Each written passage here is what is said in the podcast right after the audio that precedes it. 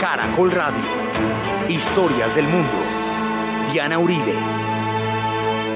Buenas. Les invitamos a los oyentes de Caracol que quieran ponerse en contacto con los programas, llamar al 245-9706. 245-9706. Hoy vamos a ver la enciclopedia, la gran epopeya del conocimiento en la era de la ilustración.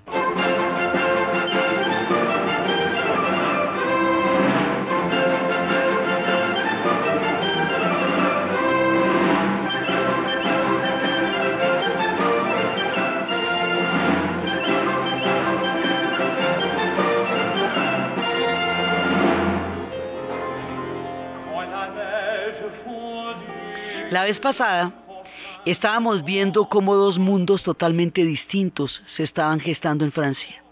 Cómo existía este mundo banal, absolutamente superficial, rimbombante, extravagante, estrafalario de Versalles, que había creado Luis XIV en torno a su figura como rey sol como una manera de centralizar absolutamente todo el poder de Francia en torno a su figura y alimentarlo sobre el culto de la personalidad a un extremo tal que todo el sentido de los 5.000 habitantes nobles de la corte y los 15.000 sirvientes era complacer al rey.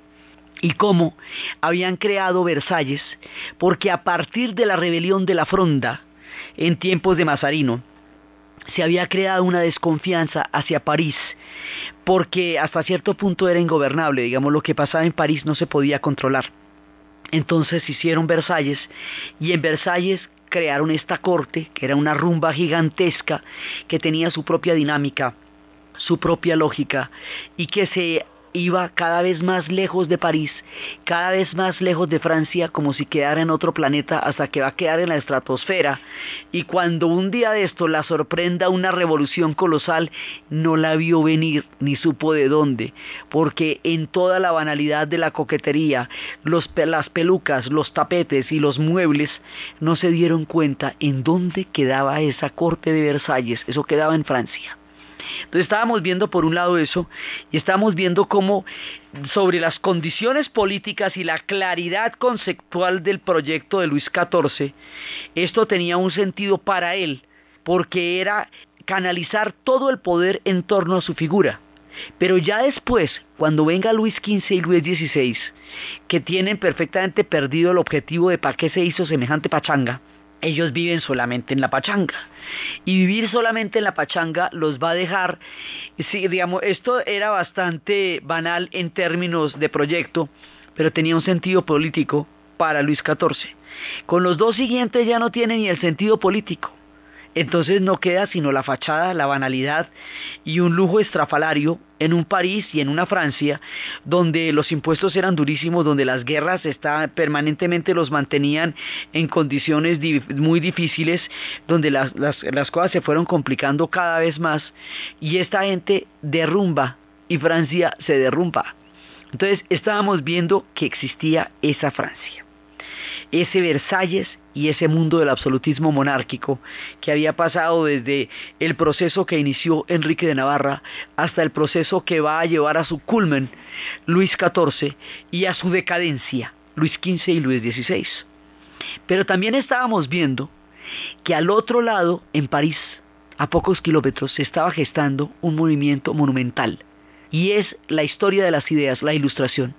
Y estábamos viendo cómo se empieza a cuestionar todo este fundamento del absolutismo monárquico porque se considera que no tiene presentación que lo gobiernen a uno esta mano de pelipintaos estrafalarios mientras Francia se derrumba y que todo el billete sea para que esta clase parasitaria rumbie como le parezca más chévere, que eso no es serio como proyecto, por lo menos para el resto del pueblo francés, que no tenía la oportunidad de danzar en la corte, ni de estar escuchando el clavecín, ni de estar viendo todos los coqueteos y los escarceos, ni las escenas tras cortinas y bambalinas que se presentaban en Versalles entre todos los pasos de los tacones y entre toda la exuberante decoración. Entonces empezamos a ver cómo empiezan a cuestionarse las bases de lo que es la sociedad francesa. Entonces el absolutismo lo empezamos a cuestionar porque está dependiendo de una voluntad que Dios le confirió al rey, lo que no nos consta, porque eso es muy complicado ir a preguntar a Dios si eso es así. Entonces, lo primero que se va a solucionar es el tema de qué vamos a hacer con Dios aquí. La ilustración es el tema de la razón. La razón es lo que va a edificarse como una luz que alumbra un mundo sumido en las tinieblas de la barbarie del absolutismo y que había pasado, según la interpretación de la época, once siglos de oscuridad en el medioevo. Entonces, si todo estaba fundamentado en la voluntad de Dios, lo primero que hay que hacer es separar una cosa de la otra porque aquí se va a tratar de desacralizar la política, la filosofía, la ciencia, todo para poderlo desarrollar, porque veníamos en todo caso de un mundo completamente teológico, donde todo iba y venía de la explicación de Dios. Sobre esa base es muy difícil desarrollar lo que se viene y lo que se viene es la ciencia. Y es la filosofía, y es otro tipo de conocimiento que no pasa por la demostración de la, existencia de Dios. Entonces vamos a resolverlo con un tema que se llama el deísmo. Ellos no pueden declararse ateos, esta Francia católica, y que no puede de ninguna manera, si eran tan peligrosas estas ideas, así veladas y sutiles como pudieran haber aparecido, si hubieran declarado de alguna manera una forma de ateísmo explícita, pues no habían estado contando el cuento. Entonces lo que hacen es eh, separar el tema de la siguiente forma. Existe un Dios que creó el mundo, que le creó al hombre, que creó la naturaleza, que creó todas las cosas. Y luego se desentendió y siguió en lo suyo. Entonces la, la creación ya no puede venirle a reclamar al creador aquello que fue su obra, porque su papel consistió en ejecutarla, en hacerla. Y una vez que la hizo, ya dejó de ocupar su atención. Entonces es una manera de ponerlo en, una, en un bordecito para empezar todo el tema del desarrollo de la ciencia y de las leyes naturales y de toda la cantidad de ideas que van a venir de acá. Eso lo llaman el deísmo. Y es una manera de, de dejarlo, digamos, a un ladito, porque lo que viene acá es la razón, no la fe. Esa es una parte. La otra parte que estábamos viendo es que no puede depender de la voluntad de Dios el que la legitimidad de un gobernante se pueda erigir a sí misma, porque eso no hay quien lo verifique. Entonces, ¿de qué depende la legitimidad de un gobernante? De la voluntad popular, de la soberanía popular.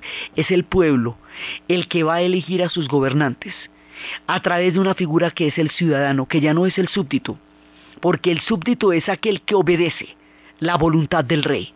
El ciudadano es aquel que decide.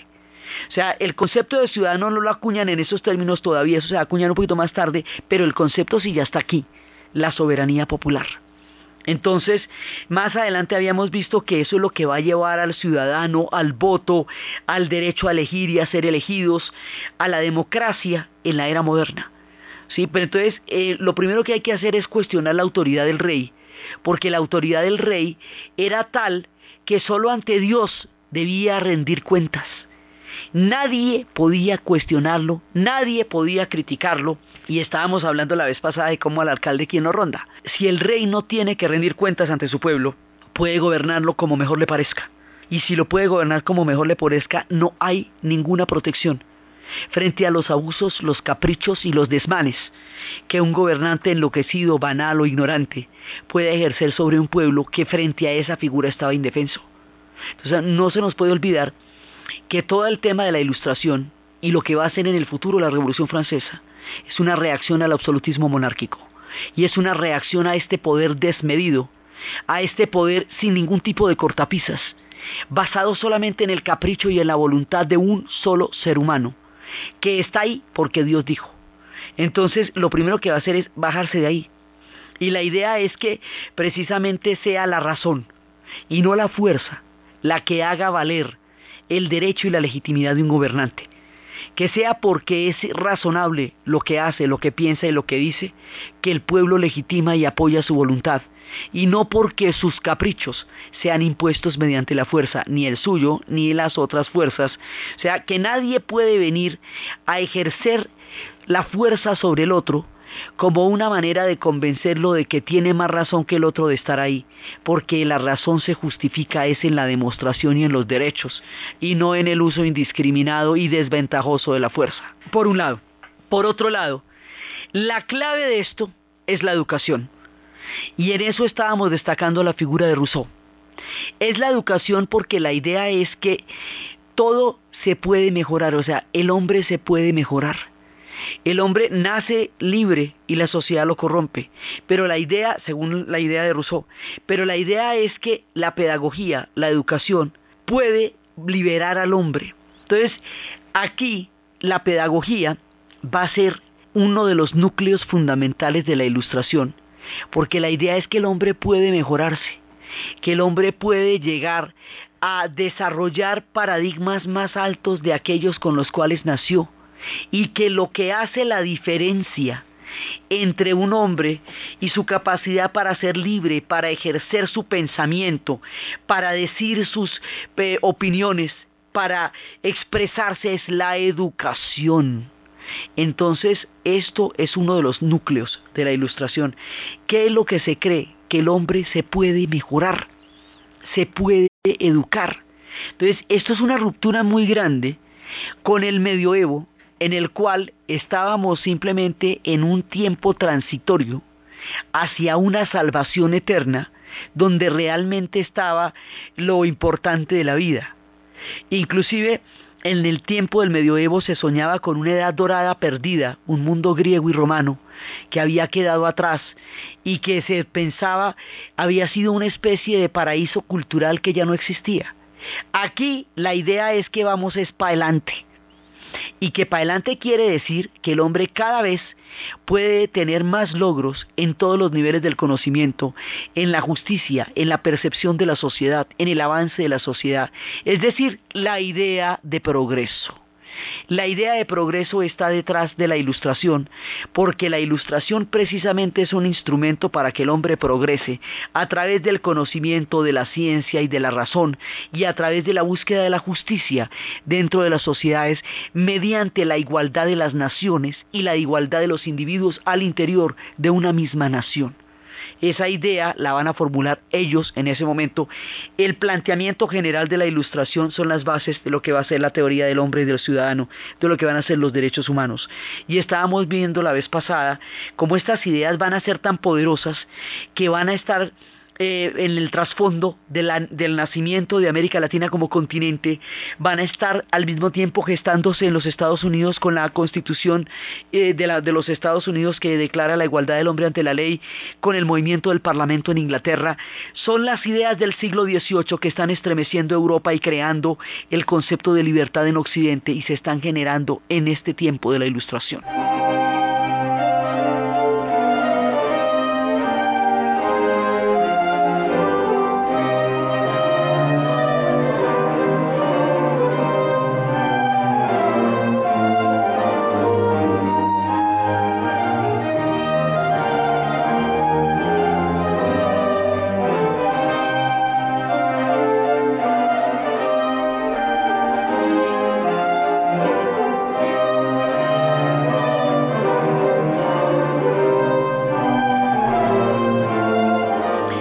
Es en este marco en donde se está cambiando toda la mentalidad. Y es aquí, nosotros estábamos viendo los protagonistas, estábamos viendo a Rousseau, estábamos viendo a Voltaire, estábamos viendo a Montesquieu con la separación de poderes, para que todo el poder no le detente una sola persona, que sea juez y parte, sino que existan diferentes poderes que tengan asignaciones distintas, que se puedan vigilar entre sí y que puedan ofrecer una transparencia frente a la ley y frente al ciudadano, y que exista un sistema probatorio en el cual usted no pueda ser encerrado simplemente porque al rey no le gustó lo que usted dijo en el cual usted no pueda ser censurado simplemente porque sus opiniones no son las más eh, acordes o no son las más convenientes para el poder de turno, que usted tenga todo el derecho a expresarse. Y por eso hablábamos de la famosa frase de Voltaire, no estoy de acuerdo con lo que usted dice, pero sería capaz de morir por el derecho que usted tiene a expresarlo. Entonces estábamos viendo eso. Dentro de este marco va a ocurrir un hecho que compendia todo lo que está pasando que lo va a aglutinar, que lo va a hacer posible, que lo va a popularizar y que lo va a difundir, porque estas ideas tienen todos sus sentidos en la capacidad para que se les difunda ese hecho, una de las epopeyas más grandes del conocimiento en Occidente, algo que han calificado como el avance de la razón, el triunfo de la razón en tiempos irracionales, porque esto es en tiempo del absolutismo y esto ya es en tiempos de Luis XV, que era un hombre bastante despistado con respecto al proyecto político que tenía Luis XIV. Esto ya en tiempos de Luis XV es el comienzo de la decadencia. Entonces, en esa época, donde imperaba todo ese sistema de espionaje, de censura, de persecución, ahí se va a generar la epopeya de la enciclopedia. Entonces es precisamente ahí donde se concreta el logro de la ilustración, porque eso acuña todos los ideales, la ciencia, la pedagogía, el progreso, la historia, la filosofía, la difusión del conocimiento, la democratización del saber, el acceso de la gente a las cosas para poder ejercer los derechos, todo eso va a ser la enciclopedia. La enciclopedia va a tener toda clase de problemas, la van a perseguir, la van a arrestar, sus miembros van a pasar tiempos en la cárcel, los textos los van a decomisar, eh, los van a infiltrar, la información no se las van a dar. Mire, esto es una obra de un tamaño de un tamaño tan grande y es la obra fundamentalmente de Denis Diderot, de Rousseau, de D'Alembert. Son ellos, digamos, de Condorcet, son ellos los que, los que la van a acuñar. Y esto va a ser una cosa impresionante porque van a tener, ya cuando la hagan, ya en el momento esto va a tener eh, y cantidades son 72.998 artículos, 20 millones de palabras, redactados por más de mil tipógrafos. Esto va a tener, eh, se va a, difundir en una cantidad de son impresores encuadernadores, se distribuía en Francia, en toda Francia y también se va a distribuir en Londres y en San Petersburgo. Va a, ser, va a constar de 33 volúmenes, van a durar más de tres años van a sufrir todas las, las historias más terribles porque van a pasar en todos lados cárceles, persecución. El propio Denis Diderot le toca pasar una cantidad de tiempo en las prisiones políticas y en las mazmorras por culpa de artículos que pudo haber publicado. Entonces, esto va a ser una epopeya contra viento y marea, en pleno absolutismo monárquico, infestada como estaba de espías París, con toda clase de ojos y oídos espiando a favor del rey, con un sistema policial absolutamente brutal y una cantidad de gente vigilando a todo el mundo por las calles. Sacar una enciclopedia de 33 volúmenes, te cuento un cuento, porque eran las ideas más peligrosas que podía haber en la época. La ciencia que ponía de lado y cuestionaba la existencia de Dios que hasta, y, y por tanto el poder de la iglesia en esa época que estaba basado sobre, esa, sobre un hecho teológico. Por otro lado, el poder mismo del rey que estaba basado en la voluntad y en el derecho divino de los reyes. Por otro lado, las bases mismas de la forma de gobierno del absolutismo monárquico, todo eso lo cuestionaban las ideas de la ilustración y eso estaba escrito y consignado en la enciclopedia para que todo el mundo lo pudiera leer. No existía nada más peligroso que eso. Los protagonistas son unos muchachos de 20 años que llegan a París tan apasionados y tan fogosos como salía, como solía ser en su juventud D'Artagnan, cuando venía de Gascón Borgoña, convertido en un aventurero para desafiar a París.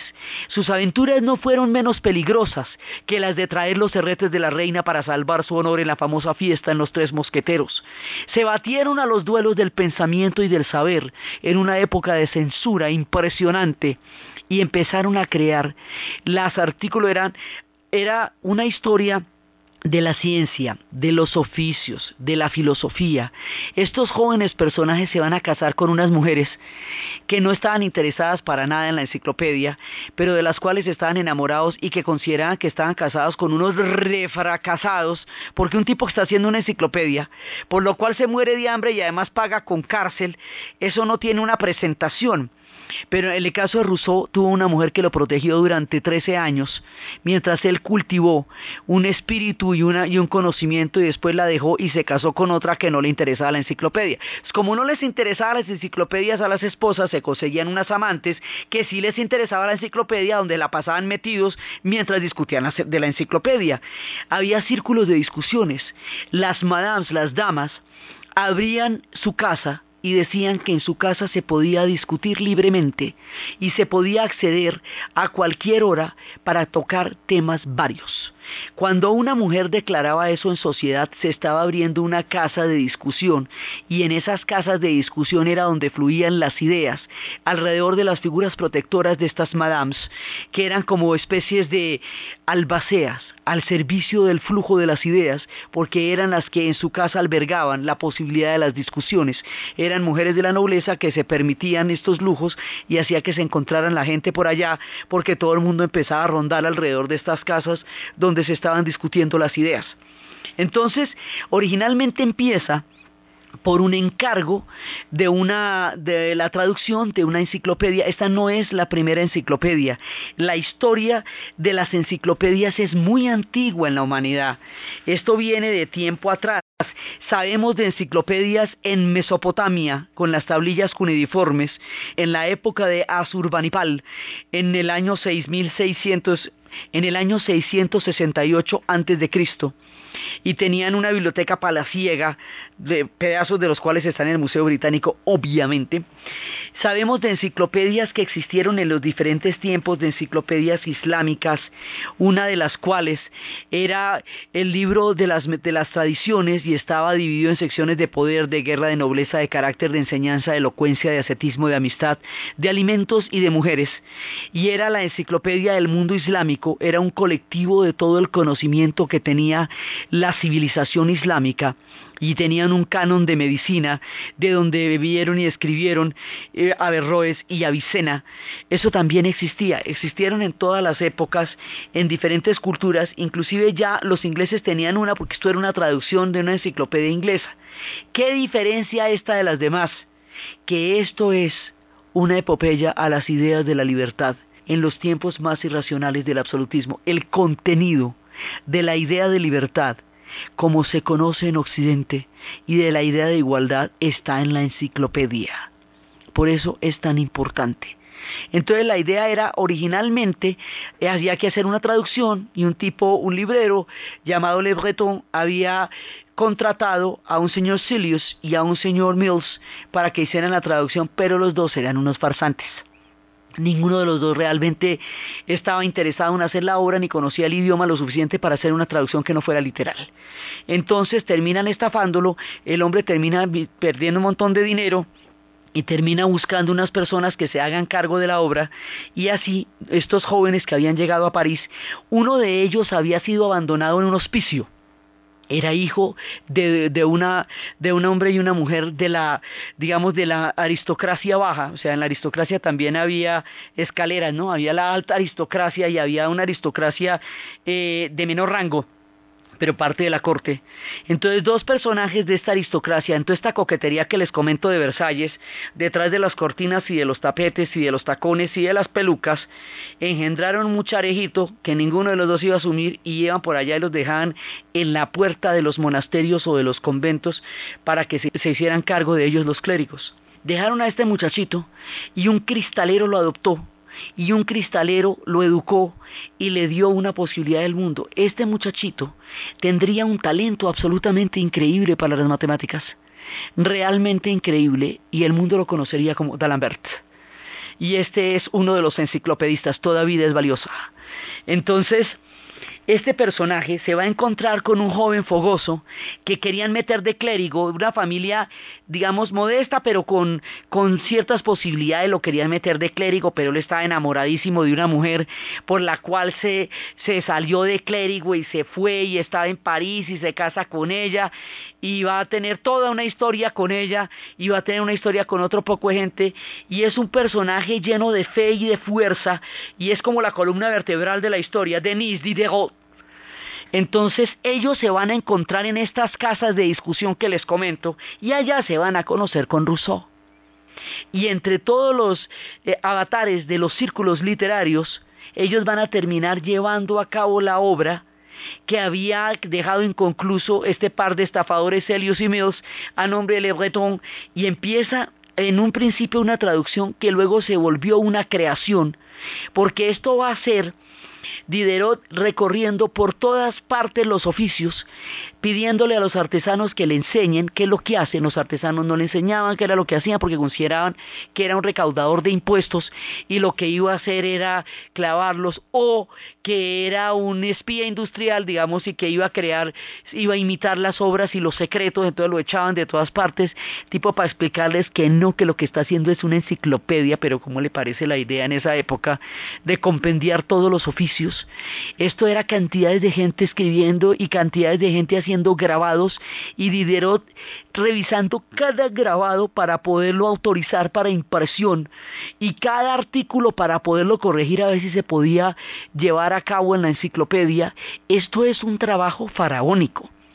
Esto es como construir la gran muralla.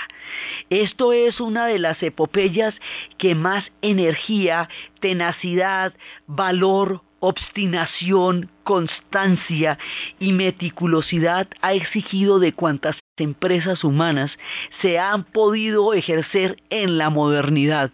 Es la creación de la primera enciclopedia moderna, la enciclopedia, y a los hombres que entregaron su vida a este proyecto se les conoce como los enciclopedistas. Y eso va desde los tiempos de Azurbanipal, pasando por la epopeya de la enciclopedia, hasta Encarta y Wikipedia hoy día en Internet, hasta cuando usted ya va colocando en la red. Lo que usted considera que es importante, es la misma idea, porque sigue siendo la idea de democratizar el conocimiento, la idea de hacerlo libre, porque el conocimiento, acuerde que nosotros estamos saliendo desde las abadías, donde el conocimiento estaba encerrado en libros que solo conocían los monjes copistas, que a mano transcribían un libro toda una vida, del cual existían uno o dos ejemplares que solo conocerían los miembros de la abadía. Luego viene Gutenberg con su genial idea de traernos la imprenta y poder hacer cantidades de hojas de un mismo texto para que mucha gente lo pueda ver a la vez. Entonces empieza la industria editorial y empiezan a circular los libros. Cuando ya tenemos las formas técnicas de hacer los libros, cuando ya existe el grabado, cuando ya existe la imprenta, cuando ya existen los talleres para hacer los libros, ahora tenemos otro problema, la censura. Sí, porque no es solamente las condiciones técnicas para poder realizar un invento, sino la contracorriente a la marea de la época. Esto era muy peligroso. Era imaginarse que el hombre era completamente libre solo porque así lo creía. Era imaginarse que nada ni nadie podía parar la capacidad del hombre de preguntarse, de saber y de conocer era la idea más peligrosa de todas en tiempos del absolutismo monárquico. Era la idea de la libertad, consignada en miles de artículos y en todas estas historias y grabados. El desafío más poderoso a todo lo que estaba pasando en Versalles era la circulación del mundo de las ideas a través de la enciclopedia.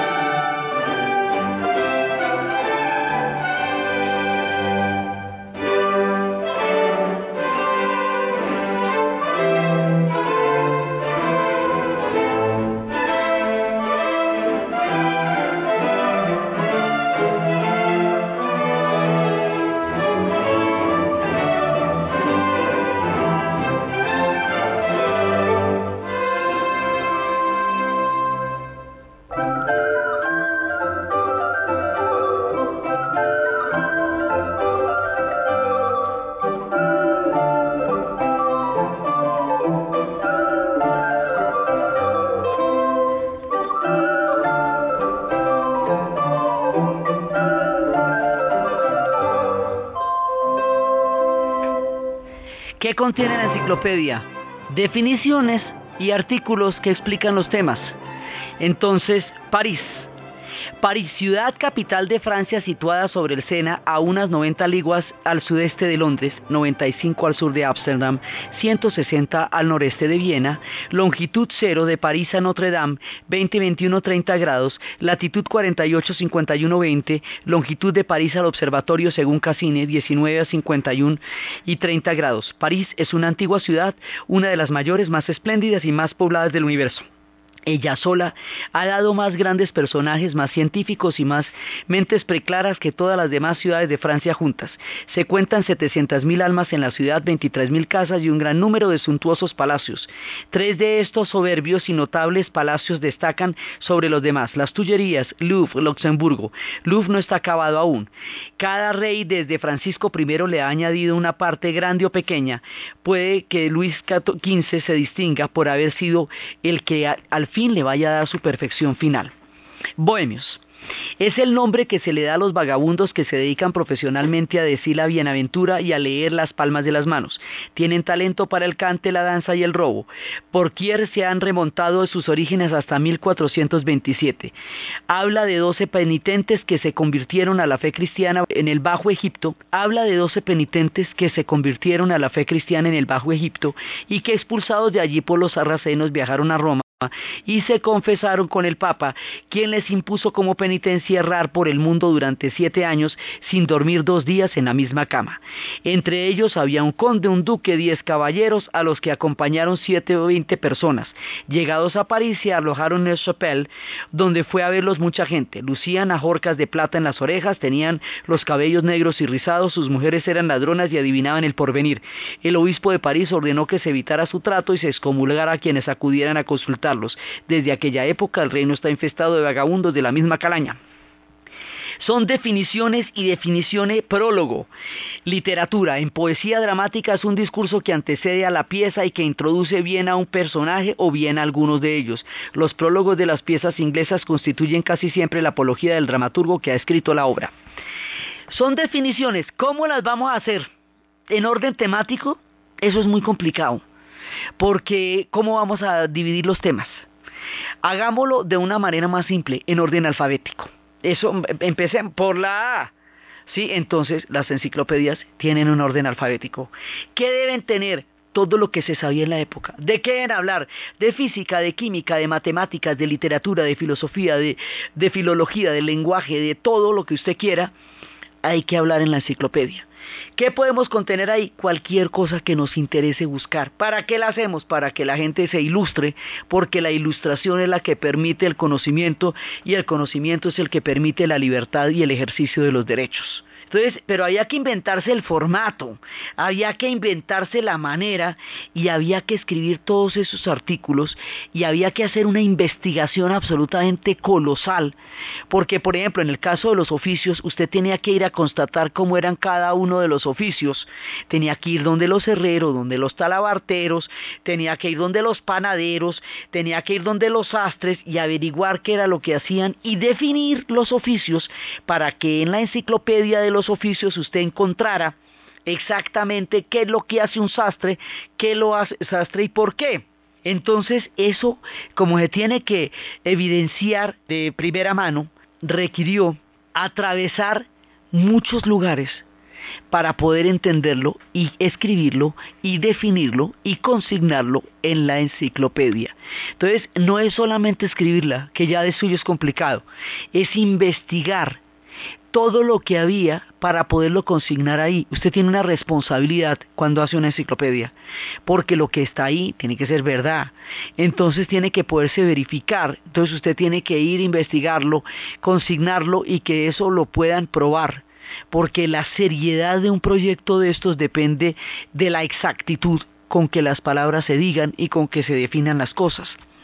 Pero si a esto le añadimos que les confiscaban las copias, que les quemaban los manuscritos, que durante mucho tiempo muchos de ellos estuvieron en la cárcel, que les tocaba huir a Holanda para poder seguir escribiendo allá, que les tocaba huir a Inglaterra para poder seguir escribiendo allá, porque cada ratico tenían que salir del país, que se hacía en condiciones de rebeldía, que se les consideraba los más subversivos, que se les consideraba ateos irresponsables, locos, fascinerosos, se les consideraba herejes, se les consideraba traidores, se les consideraba traidores.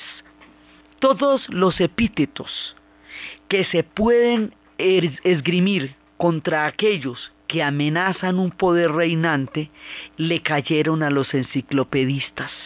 El pobre Viderot lo tuvieron en confinamiento solitario hasta que casi se le seca el alma y esto eran cartas por toda Francia para que lo liberaran hasta que le dieron eh, una, por lo menos la posibilidad de recibir visitas porque había muchos tipos de cárceles en esa época, pero había unas cárceles que eran específicamente para presos políticos, o sea, cárceles donde estaban por sus escritos.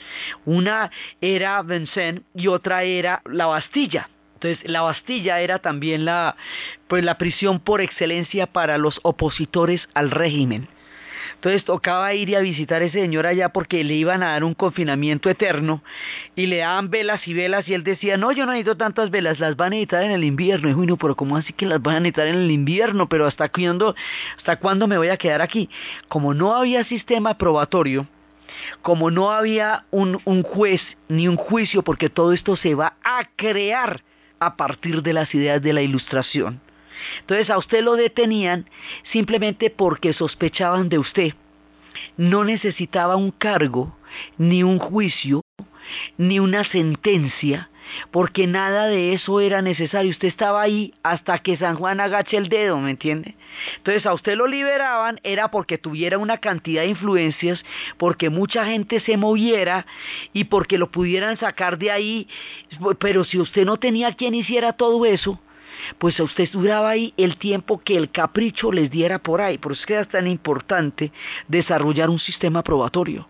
Entonces este hombre metido allá que por los artículos que escribió, al principio lo negó todo, al cabo de un tiempo lo confesó todo, a ver si confesándolo lo podían liberar, entonces le tenían una carta diciéndole que él tenía que prometer que se arrepentía de eso y no iba a volver a escribir, o si no, la prisión iba a ser para siempre. Y él siempre, Diderot, Denis Diderot, tuvo en su cabeza la espada de Damocles de que algún día le sacaran esa carta que él había firmado y le persiguieran las ideas de todo lo que él siguiera escribiendo. Siempre estuvo bajo la amenaza. Esta gente está todo el tiempo vigilada y todo el tiempo espiada. Entonces usted necesita coordinar con mil personas que están haciendo todas las planchas con mil tipógrafos y con mil grabadores y al mismo tiempo cuidarse de que la policía no se dé cuenta que usted está haciendo todo esto porque era una empresa clandestina, en un momento en que está surgiendo un mundo del pensamiento, de la literatura y de las ideas, al pie de la rumba de Versalles, en medio de la policía del rey, en un momento en que las dos Francias se van escindiendo, la Francia de las ideas. ¿Y cómo serán de poderosas las ideas?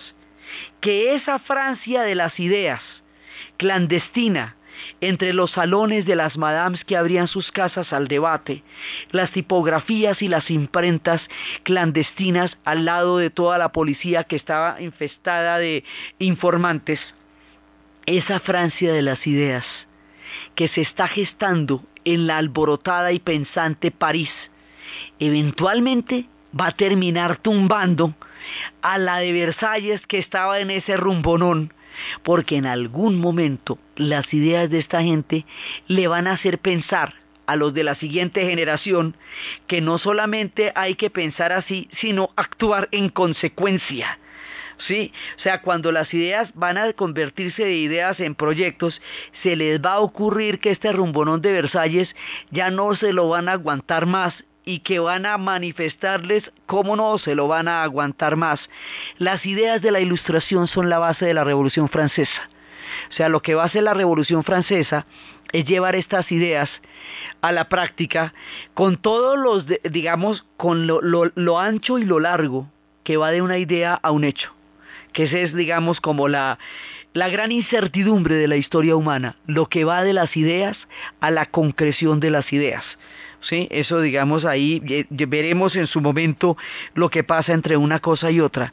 Estas ideas van a ser después, cuando la revolución triunfe y cuando la revolución cabalgue eh, de, por, la, por la mano de Napoleón, se van a esparcir por toda Europa a través de los ejércitos napoleónicos, que van llevando a todas partes las ideas de la ilustración. Habrá quienes las entiendan y empiecen a desarrollar sociedades a partir de estas ideas. Y habrá a quienes estas ideas les van a ser impuestas por la fuerza y van a rebelarse no contra las ideas, sino con la fuerza, contra la fuerza que les fue impuesta, que fue el caso de España cuando va a ser invadida por Napoleón.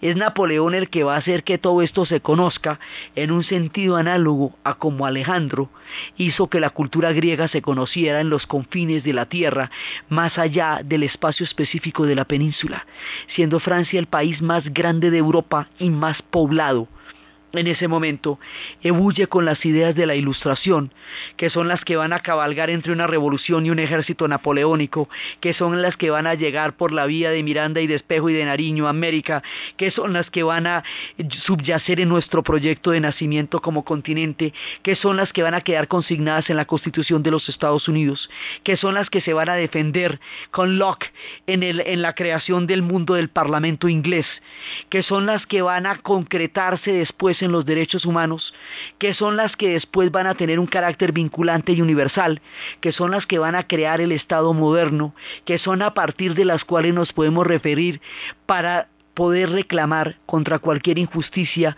y vulnerabilidad a nuestros derechos que se cometa, porque existen estas ideas.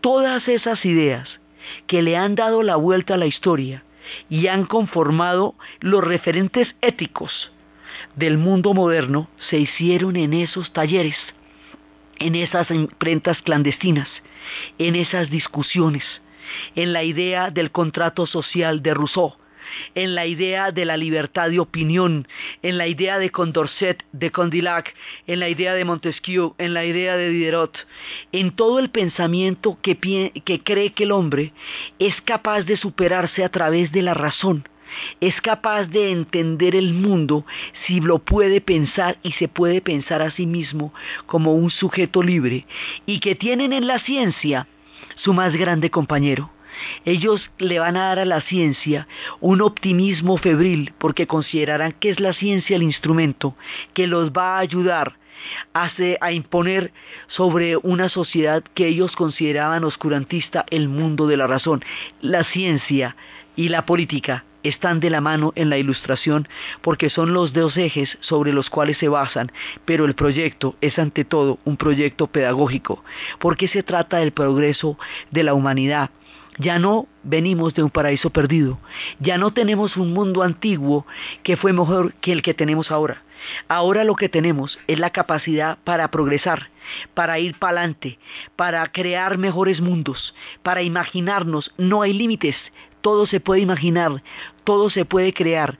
El optimismo de la idea del progreso se forja en esta época y va a durar hasta finales del siglo XX, casi casi que hasta el efecto invernadero hasta el dilema del cambio climático y las consecuencias de un desarrollo desenfrenado de esta ciencia que ellos consideraban salvadora, solo hasta ahora.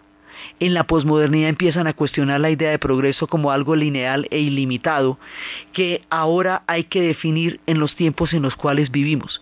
Pero hasta entonces, la idea de progreso va siendo el paradigma del desarrollo de Occidente y va a ser el eje del siglo XIX. Y cuando más adelante Darwin haga su teoría de la evolución, está basada en la idea del progreso.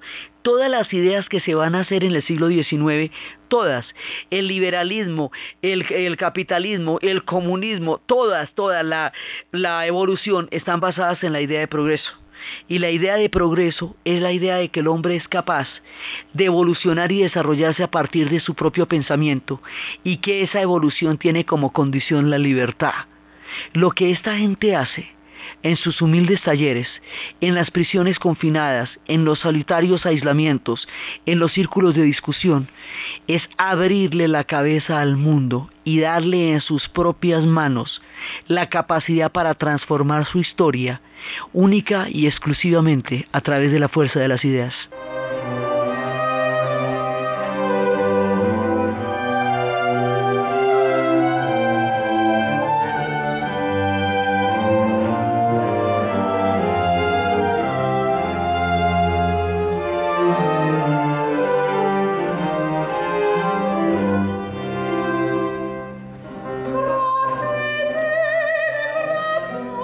En esta época, como la ciencia va a ser el instrumento a partir del cual se vayan a valer para hacer posible el progreso.